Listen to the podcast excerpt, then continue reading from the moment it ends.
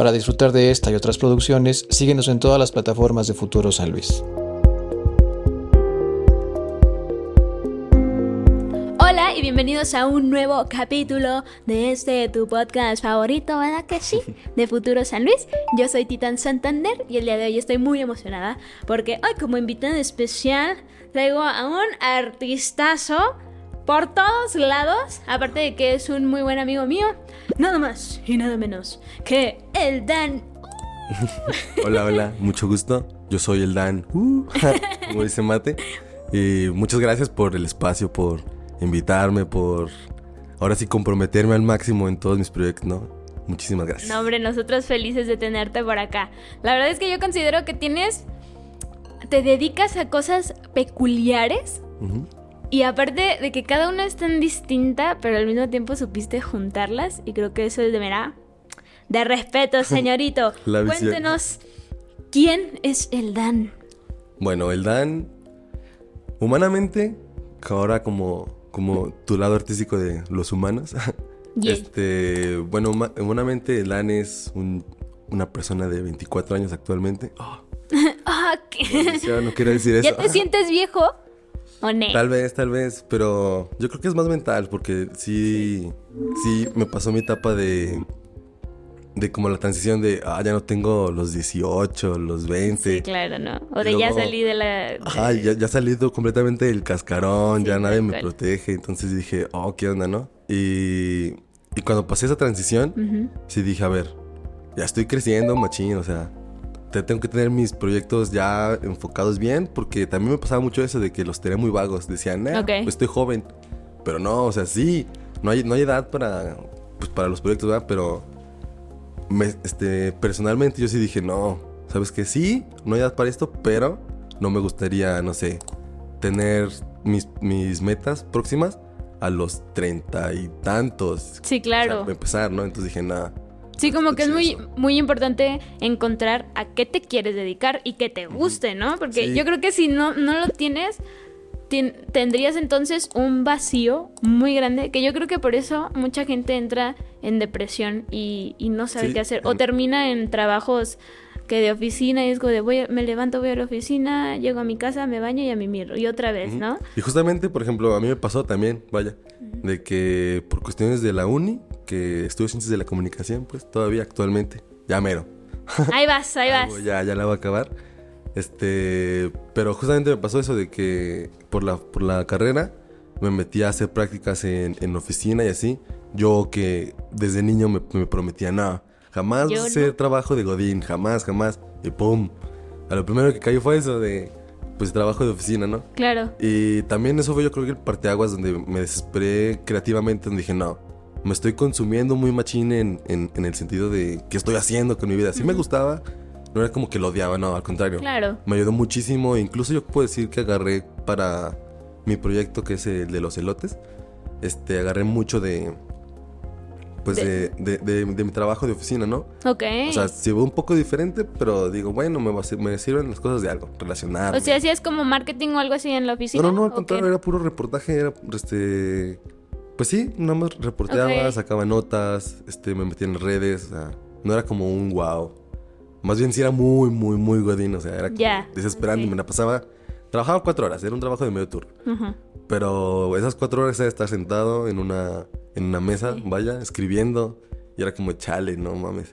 Y pues me generaba como la, claustrofobia de decir, ¿qué pedo? ¿Qué, hago? Ajá. Y luego aparte nada más tenía...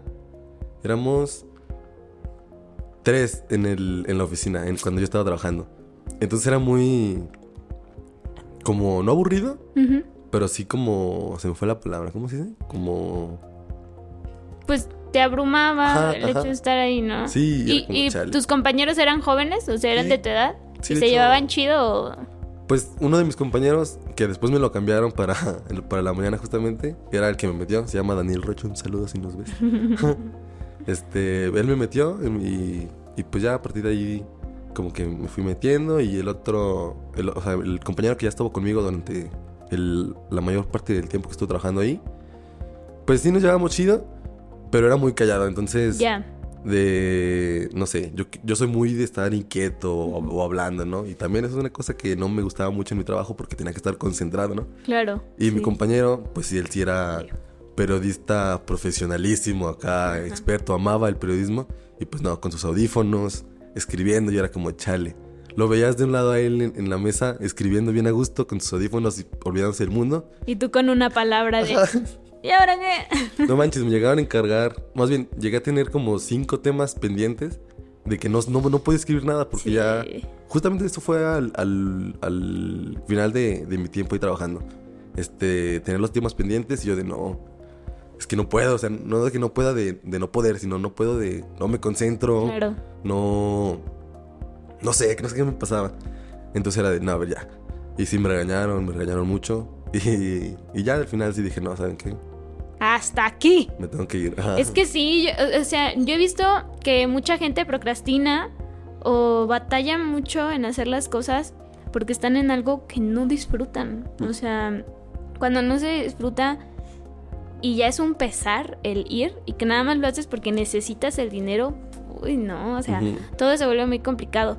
Entonces, en ese punto tú dijiste de, me largo de aquí, o sea, o sea, llegaste como a un límite tuyo, ¿no? Sí, Donde ya dijiste, ya, no, no. Y además porque ya tenía varias cosas atrás, ¿no? O sea, antes de eso, bueno, retomando también un poco el, quién soy yo, quién es el Dan, pues el Dan también es, es, nace desde que tengo, ¿qué será?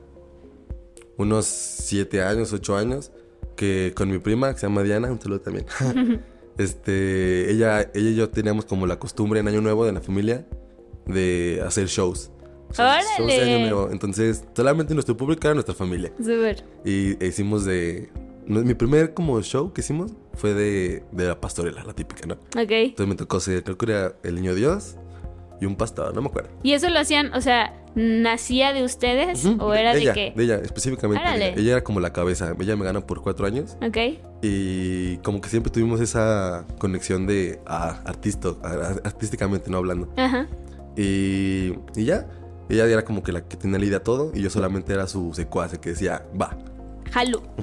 Y te digo, hicimos de RBD. No manches. Y nada más ustedes dos, ¿no había más primos? Había primos chiquitos también que les daba más penilla y todo, pero sí se metían. O sea, no, somos una familia muy grande, la que nos juntábamos. Pero pues los que nos juntábamos como participábamos, incluso estaba, estaba padre. Sí, me imagino. Y ahí fue como mi amor al arte, ¿no? Ahí, me, enamoré por completo. Y ya hasta, ¿qué será? Hasta secundaria, hasta que llegué a secundaria, fue cuando entré a teatro. Ahí yo creo que el Dan fue cuando liberó sus alas. Ahí, Qué bonito. Sí, en, el teatro sí me ayudó muchísimo. Este, mi profesor se llama Chuy García. Mm. No manches, él... Yo le tengo un aprecio mucho. Yo le digo a él que es mi padre del teatro. Qué cool. O más bien, no, no del teatro. Mi padre artística. Artísticamente hablando, otra vez, vaya. Porque, pues, él me arropó mucho. Este, me enseñó muchas cosas y, y, pues, como que me hizo explotar como todo eso que yo quería, ¿no? Claro. Y ya cuando salí de secundaria, por cuestiones ya personales de entre la familia, que no, no te quiero hacer esto, tomando. Entonces yo me metí a una prepa que no tiene nada de arte. O sea, estaba en el mismo, en, la misma línea de la, en la escuela. Perdón.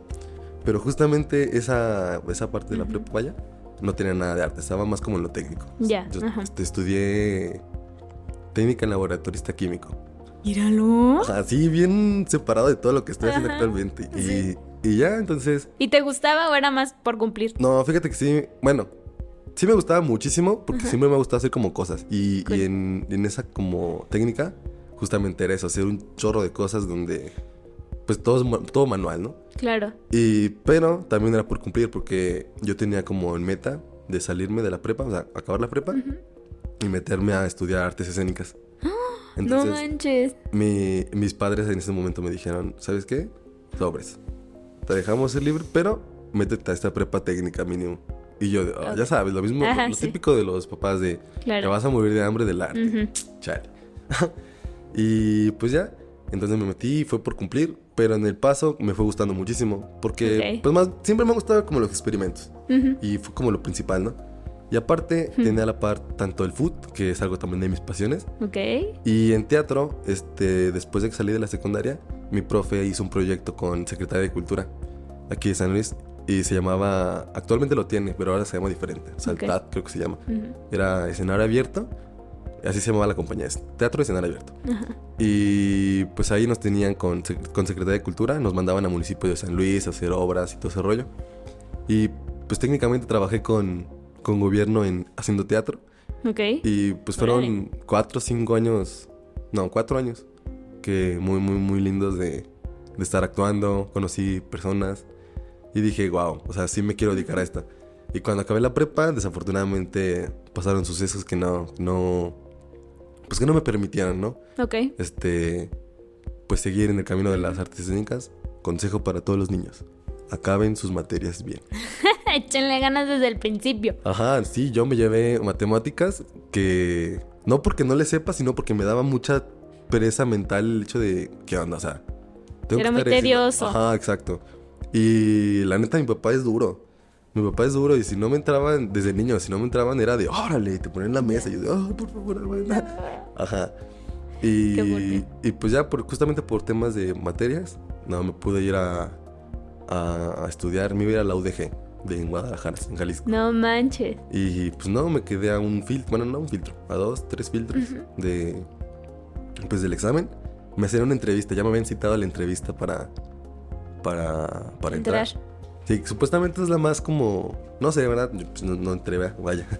Pero decían que era la como la más importante y que te hablaban de literatura, te hablaban de, teatro y así. Total, no entré y entré a la autónoma aquí de San Luis justamente. Y dije, va. A la poderosísima. Dije, pues, ¿qué será? Ciencias de la comunicación, es algo, es algo que se relaciona de alguna forma. Y al principio no me gustaba tanto la idea porque yo estaba ensanchado. Yo dije, no, yo quiero hacer teatro. O sea, yo ahorita estaba enfocado, en ese momento de mi vida estaba enfocado en el teatro. El Dan no, no, no había nacido como el Dan. Más bien era Daniel Villa, el actor. Ok. Y, y otro también que, que, lo tenía muy apegado, soy muy bailarín, me, me encanta bailar. Yo creo que también es... De tus pasiones. Actualmente yo creo que es mi tercer pasión favorita. Ok. En ese entonces era la segunda, pero porque pues toda podía chido. A ver, entonces la primera cuál es? La primera era actuar, la segunda era bailar y la tercera era el deporte. ¿Y ahorita? Y actualmente es la música, actuar y bailar. Súper. Yo creo. Ok. Sí, el deporte sí me sigue gustando, pero pero ahorita vamos en ese tema también que dice. Ahí vamos, ahí vamos. Y, y pues ya digo, ¿en qué me quedo? Así, ah, en, en salir. Ya me metí a la uni. Y ya, este, en la universidad sí fue como de, va, ok, vas relacionado. Estoy en un momento físicamente, emocional, anímicamente perfecto. O sea, te lo juro, yo cuando, cuando entré a la uni estaba por los cielos, hasta, hasta en viejo, estaba hasta acá. Yo digo que fue un golpe de realidad que me dio la vida, ¿no? Ok. Después, porque entro a la uni y pues yo estaba jugando fútbol, estaba bailando, o sea, bailaba. Me estaban, apenas estaba empezando a, en el mundo de la danza. Ok. Eh, pero ya así como, igual también con Secretaría de Cultura y así. Súper. La maestra se llama Lidia Méndez. Ella, muy buena maestra también, este, que, aquí en San Luis, este, ha tenido muchos... Su hija también es muy buena bailarina, justamente. Y pues ya se va por todo México. Está, muy loco la cosa, está muy cool. Y ya, este, estaba hablando, me acuerdo mucho con ella. Tenemos un show de, de Día de Muertos. No es cierto, no era de Día de Muertos. Era del Festival Internacional de Lila López. Ok. Y pues ya, hasta me acuerdo mucho la maestra me dice, ya no juegues foot, te vas a lastimar. Y como si fuera una maldición, fue de que, ponle, no sé. Hoy lunes me dijo, me, hoy ni que el lunes, ¿verdad? ¿Eh? Bueno, nada. Ajá. supongamos que sí. Supongamos que es lunes. Me dice eso. Y el viernes yo voy a un partido, estoy jugando y se me rompe la rodilla. ¿Se te rompió? Sí, se me dio un... ¿Qué fue? Una lesión de ligamento cruzado, una rotura de ligamento cruzado anterior al 100%. ¡Auch! Sí, yo creo que, como te digo, eso fue como el golpe de realidad que me dio la vida. Yo siempre lo he querido ver así. Actualmente lo quiero ver más enfocado en, en ese tema. O sea, como, lo, como decía que, que a pasar eso. Porque yo decía que eso me pasó, que yo soy mucho de energías. Ok.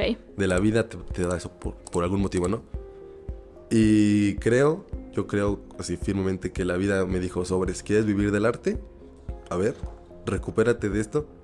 Y pues, también pienso que por eso me, me, me lastimó, ¿no? Fue como mi divino como mi momento canon. Claro, o sea, sí. A ver, sí es cierto. Ruptura de la realidad y de tu rodilla. Sí, porque después de eso fue un año entero de no moverme, o sea, sí me movía, claro. Sí, claro, pero, no podía hacer nada de actividad física. Y para mí, que en ese entonces yo tenía el teatro, la danza y el foot, era de... ¿Y ahora? ah, sí, te lo juro, me llegó un momento de depresión horrible, horrible, horrible. Lloraba en las noches, me... era chistoso porque ahorita lo pienso y digo, ah, qué chistoso, ¿no? Porque estaba en la noche en mi cuarto y me ponía a ver videos. Y de repente, sí, las lágrimas llorando de que, mm. qué estoy haciendo, ¿no? Y sí, fue un momento duro, pero, pero también luego dije, me echaba, mucho la culpa tanto al, al, no apoyo que tuve y, y más bien a eso, de que yo echaba mucho de la culpa de eso, pero después ya fui de, nada, no es eso, o sea, si las cosas pasaron fue por ti, porque también, por ejemplo, de no entrar a las la artes escénicas, yo decía, no, es que no me apoyaron, este, lo otro. No, no, no, no. Fue por mí, fue por, porque yo no supe llevar bien las cosas, ¿no? Pienso que si hubiera hecho las cosas diferente, este, hubiera, uno hubiera entrado a, esa carrera, además, pero tampoco me arrepiento todo porque si no, hubiera, si no hubiera hecho todo esto, todo este paso, no estaría el Dan. Claro. O sea, no hubiera metido por la música, pues. Porque justamente, justamente, ¿qué fue? me lastimé. Pasó todo el año de, rehabilitación. yo, yo, estaba motivado de, va, pues quiero volver. O sea, ya cuando empecé la rehabilitación física, dije sobres. Y después de eso, creo que no pasó mucho. O sea, yo, yo escribía poemas también. O sea, era como uno de mis hobbies. Muy sobre X. Tenía la idea muy vaga de, de ah, pues hacer un, canal de YouTube de, poemas. Me acuerdo mucho en ese, en ese entonces estaba de moda como los poemas en YouTube, justamente. Pero no me animé. Dije, nah, no, no es como que, escriba mal, creo yo. Pero nada, no, no es algo como que, que me vea. Ajá. Y ya yo escribía poesía muy X, ¿no? Y un día, este, fue después de la lesión, todo ese rollo, llegó pandemia. Y, y en pandemia, como que yo dije, ah, chale, o sea, estoy dejando muy lejos mi etapa de, de actor y de baile. O sea que a mí me encantaba bailar y actuar, ¿no? Entonces dije, ¿qué puedo hacer? Y ya un día estaba escribiendo poesías y dije, me gustaría hacer como beat. Beats, así estará padre. Y agarré mi lab, me descargué un programa para crear beats, beats. Y ya, empecé así poco a poco de, a ver, que, está chido moviéndole. Y me, me dio la idea de, desde niño has querido hacer música porque ahora sí no haces música. De niño, lo que, es, lo que escribía de música, muy vagamente era como baladas, como pop balada. Ok. Era como lo que tenía acceso. Mi hermana me ganó por 11 años, entonces ella escuchaba puro pop, este, así en inglés, español, ¿no? Entonces mi influencia principal de música, por así decirlo, era ella, que era el pop, o mi hermano, que era rock. Ok. ajá, todo lo contrario. Wow. Estaba más influenciado por mi hermano, porque pues él me gana por 7 años, entonces son más, ¿no? Y, pero igual tenía como el pop y decía, ah, como que de niño tenía esa mentalidad de lo que al público le gusta es esto.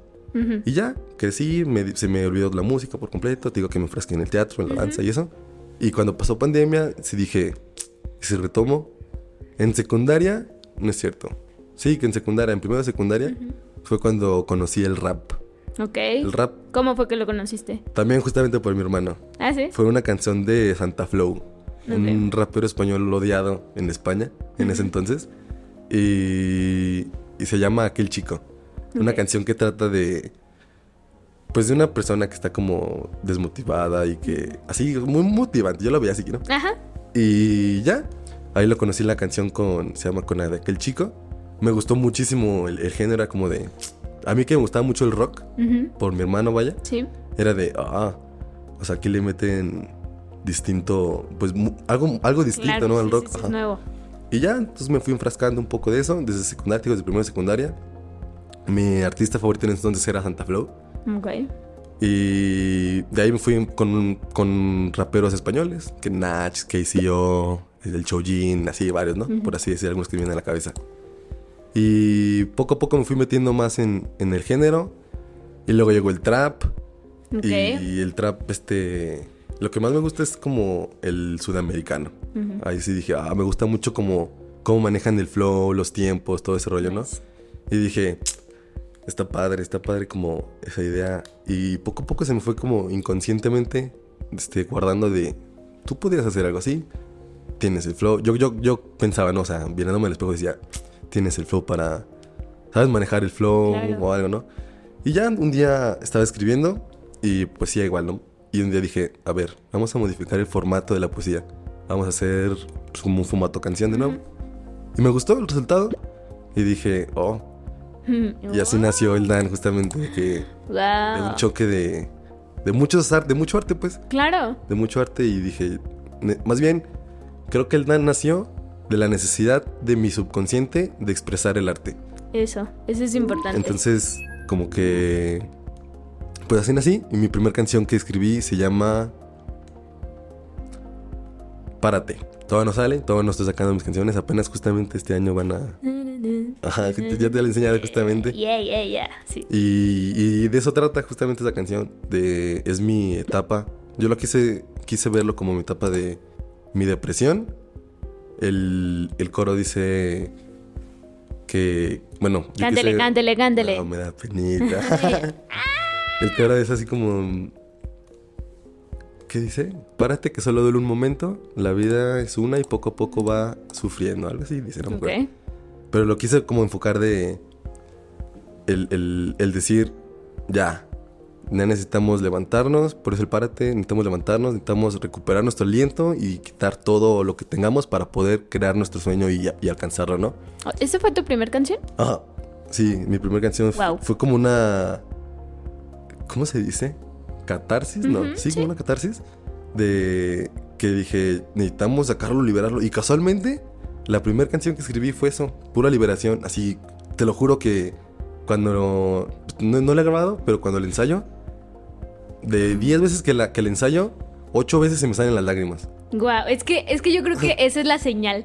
O sea, como músico, cuando estás en, en la intimidad de tu cuarto, escribiendo, y lo escribes y, lo, y te pega tan duro al corazón que es, güey, es esto. O sea, y eso tiene que quedar.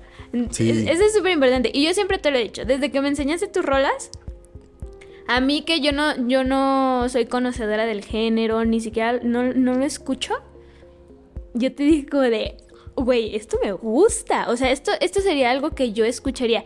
Para que hasta la fecha me acuerde de la tonadita, que me lo has enseñado máximo dos veces. Y hace mucho. sí, hace un chorro. Y por encima, siempre te lo he dicho, o sea, lo que haces es pegajoso. Tienes un mensaje. O sea, lo escuchas y dices, ay, güey, o sea, gracias, gracias. El, el, corazoncillo sí, como que sí anda bailando por ahí, ¿no? Entonces, eh, y para que sea tu primer rola, sí, sí, sí, sí, digo que me impactó un poquito eso de decir, ah, o sea, pues no lo hago tan mal, o sea, yo, yo, sí me soy muy autocrítico también en todo lo que hago respecto al arte. Y sí dije, a ver, también por eso es una de las cosas que no me gusta de mí y por lo que no he sacado música, yo creo. Porque sí la tengo publicada de que unos partes en mi Instagram y así. Pero digo, ay, no sé, si le modifico esto, y ahí va el pensar, pensar, ¿no? Como que pero, lo pules. Ajá. Pero justo como dices, ¿no? De que la primera canción haya sido, creo a mi gusto y, pues vaya, a ti es que te gusta, este, buena, sí me despertó el... Sí pues. Hay algo, aquí hay algo, claro. El artista sigue ahí, yo decía, ¿no? Y, y ya después de eso dije, a ver, vamos a juguetear con las letras. Y ya dije, ¿qué temas tengo para... ¿Qué temas se puede hablar? Y una de las cosas que tengo enfocado como en el proyecto de El Dan es eso, ¿no? De que no sean letras vacías. Sí. Y de que no sean de, no sé, ritmo vaso con luz y no sé, cosas, ¿no? Por en particular, sino me gusta que sea como. Mm, no sé, una idea, no sé, de que si estoy triste, que se note que estoy triste y que quiero que la, que la persona cuando la escuche vea y, que se imagine en, en, su mente lo que yo quiero expresar, ¿no? Como una película. Ok. Por así decirlo. Y pues así, de hecho, tengo varias canciones que justamente las tengo como narradas, por así decirlo. De que es en secuencia, pues. Y ya, es mi proyecto ahorita. ¿Y ya estás trabajando en grabaciones? o sea, ¿ya tienes planeado sacarlas? Eh, justamente este año, este año ya, ya dije, ya sí. ¿Tienes más o menos fecha? O sea, como para tal mes yo ya quiero estar... O pues si todo sale bien, en enero, febrero, marzo. En marzo ya tengo pensado ya sacar la primera. Justamente entonces, para que me vayan a ver. Sí, claro, claro que este, sí. Pero no va a ser con la de Parate. He decidido, pues, te digo, desde, desde pandemia he estado escribiendo canciones y, tuve una evolución, creo yo, incluso hasta mis amigos que, que, han visto el como las diferentes canciones, incluso también yo creo que tú las has visto. tuve, una evolución como de escritura que me encontré, yo, yo, creo que me encontré en el lado artístico. y, y pues eso, quiero empezar justamente con, con una de esas canciones que son nuevas, que de las últimas que escribí. Y aparte es, es una canción que como que libera, yo pienso. También son cosas que, que, o sea, mis canciones yo las veo como en fechas que marcaron. Ok. Y necesito sacarlas ya para poderme liberar mentalmente, claro, Sí. Y por eso justamente por la que quiero empezar, por las que quiero empezar, son con son canciones que en ocasiones me marcaron. Por ejemplo, hay una que trata de desamor. Ok. Y yo creo que es la que mejor me, la que más me ha gustado de varias que he escrito de desamor, que incluso ya las deseché y dije, nada. Esta, Esta es la que va a tratar de este tema, ¿no? Y es cortita, justamente dura como dos minutos 40, yo creo. Y, y se, se, llama No hay duda. No, no es cierto. Sí, no hay duda. No, hay duda. de que se llama No hay duda. Justamente. Bien. Y ahora vámonos con este otro proyecto que tienes de los elotes. En mi vida había conocido a alguien que fuera tan fan, pero tan fan. Cuando les digo fan, es fan de los elotes. O sea, de que a mí me impresionó mucho desde que me dijiste, ¿no? Como yo tengo el sueño de abrir un, un local para vender elotes. Y yo, ¿ese es tu sueño? Y tú, sí, mira, tengo un elote tatuado. Y sí, tengo un elote tatuado. Aquí lo tengo, no sé si se vaya a ver en la cámara.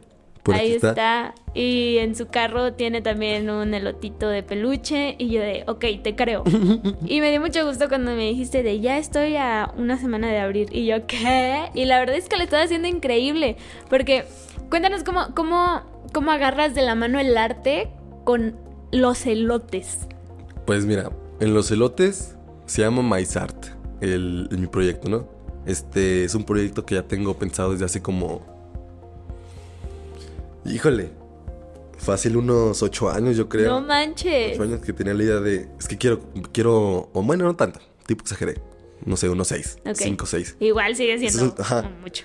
Pero sí, empezó como una idea guajira de que dije, me encantan los elotes, era chido. Es que aparte es catador de elotes, ¿no? O sea, de que él te sabe recomendar, en San Luis ve a tal lugar y aquí están más. y ahí, están buenos. Ahorita vayan a Maizart. Sí, ahorita es puro Maizart. Punto y se acabó. Y ya. no, no es cierto. Pero sí, así empezó justamente de que, este, afuera de mi casa, este, vendían elotes.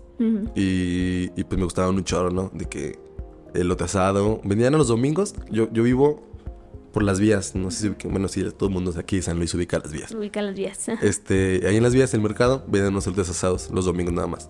Y wow. La señora que los hacía, wow, wow, wow, wow. Me enamoró su, sus chilitos que le ponía, wow. Entonces yo decía, hasta muy bueno. Y entre semana compraba en la iglesia que está por ahí cerca de mi, de mi casa, ¿no? Ok. Y, y ya, así empezó de que gastando, gastando y poco a poco pone que de los siete días de la semana compraba cuatro días. No, bueno, tres días. Y mientras se fue creciendo, de esos siete días de la semana, ahora eran cinco o seis. Wow, imagínate. ¿Qué pedo? Ajá, era un gasto increíble de. De lates. Hubo un día, esto es una confesión que tengo que hacer ya. Es pública. A ver, échale. Hubo un día que cuando dejé de trabajar, trabajaba en un bar yo, antes de, de trabajar en el periódico, que les digo. Ajá. Trabajaba en un bar. Me iba muy bien. Estaba toda madre, bien a gusto, ¿no? Dejó de trabajar para hacer mis prácticas de la uni y pues en las prácticas nunca te pagan.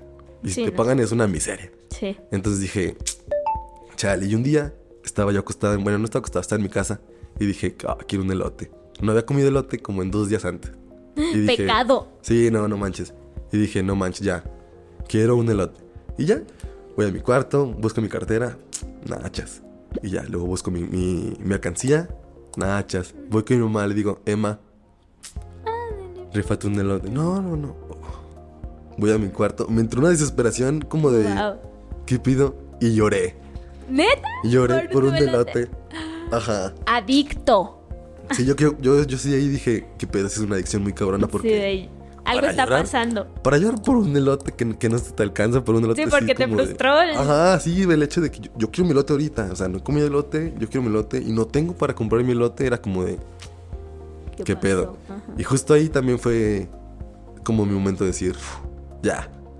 Es algo que tienes en mente, estaría chido que, que, que ya no, que ya lo abras. Pero no fue hasta como de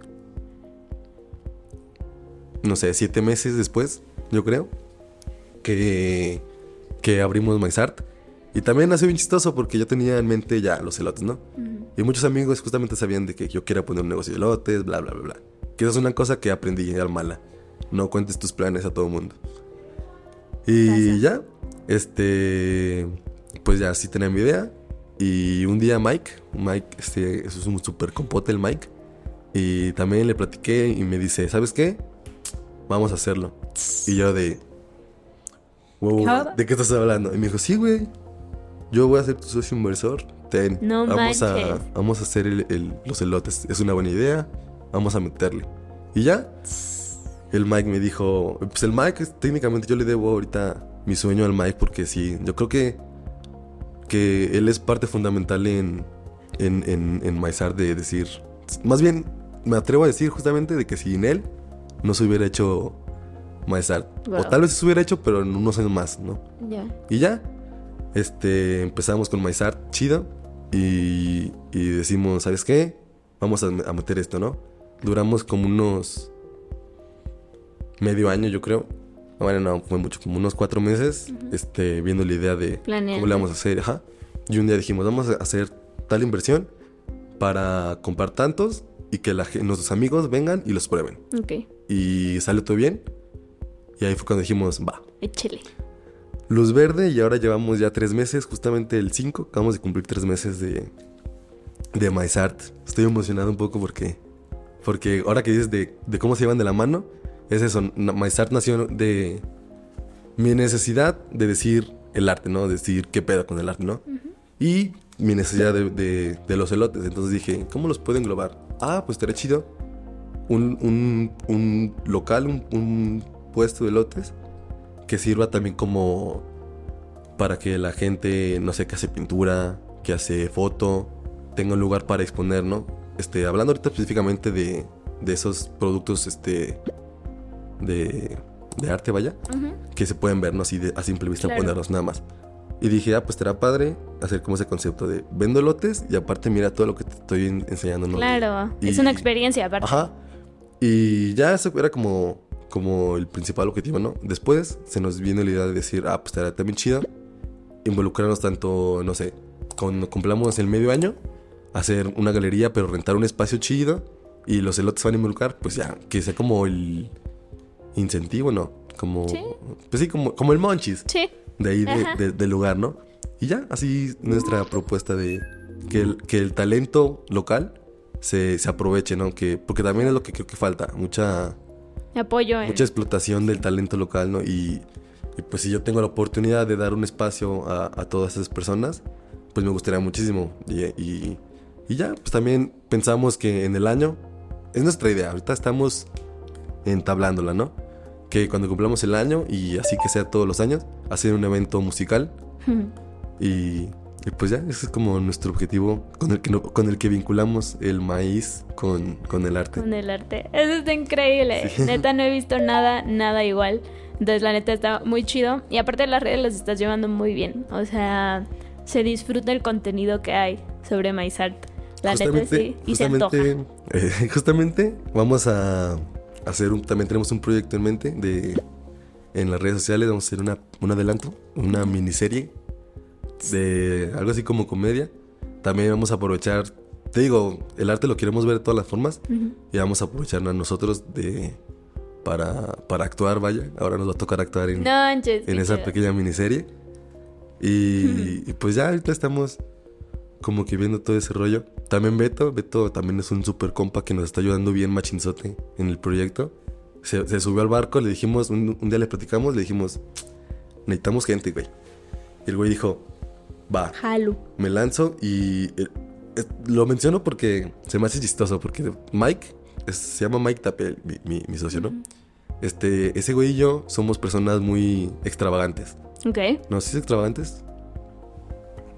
No, no, no. ¿A qué te quieres referir? Cuando no es tímida. Extrovertida. Extrovertido. Ajá.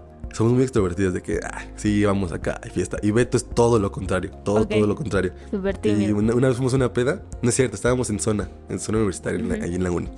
Y estábamos pasando por las canchas, y Mike y yo es de pasarnos en medio y que la gente nos vea y nos vale madre. Y Beto así afuera. Di- Ajá. Y, sí, y ahí fue cuando dije, no manches, Beto, qué chido que, que te metiste a este barco. Aún este, con... Aún ajá, haciendo pena y, y todo lo que vamos a hacer de que ponernos acá a cámara, este, exponernos a que, a, quieras o no, vender, es exponerte al público. Porque, Claro. pues a fin de cuentas es, es el contacto uno, uno a uno. Sí.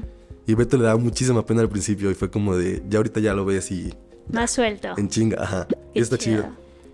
Y lo veo en él, digo, si logramos que una persona introvertida esté haciendo todo eso, pues estaría chido agarrar el espacio que tenemos, aprovecharlo.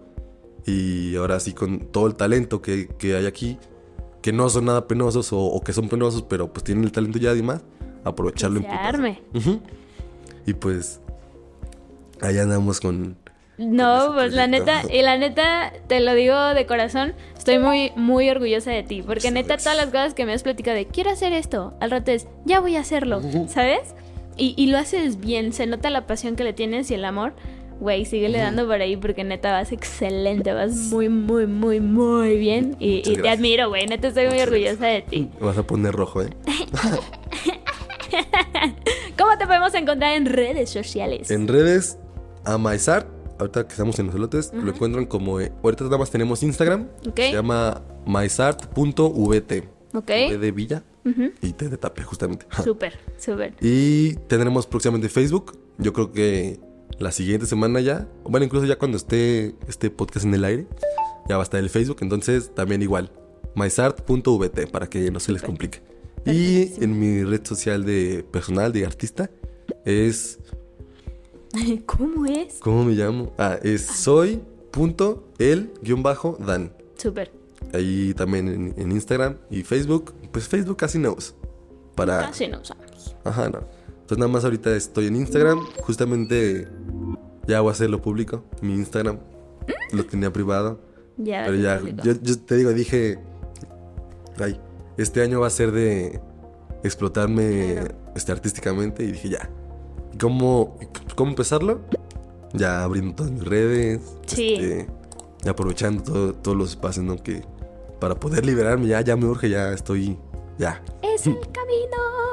Sí. No, pues muchísimas gracias, Sheldon. Muchísimas gracias por haber venido y compartido todo, todo, todo este rollo y darnos a conocer de Maizar, de tu música. Por ahí ya estaremos esperando ya, ya, Ya que salga esa música, por favor. Ojalá les guste. Y muchísimas gracias de verdad por estar aquí. Y pues nada, esperemos que hayan disfrutado muchísimo de este podcast. Yo soy Titan Santander y nos vemos a la próxima. Adiós. Adiós.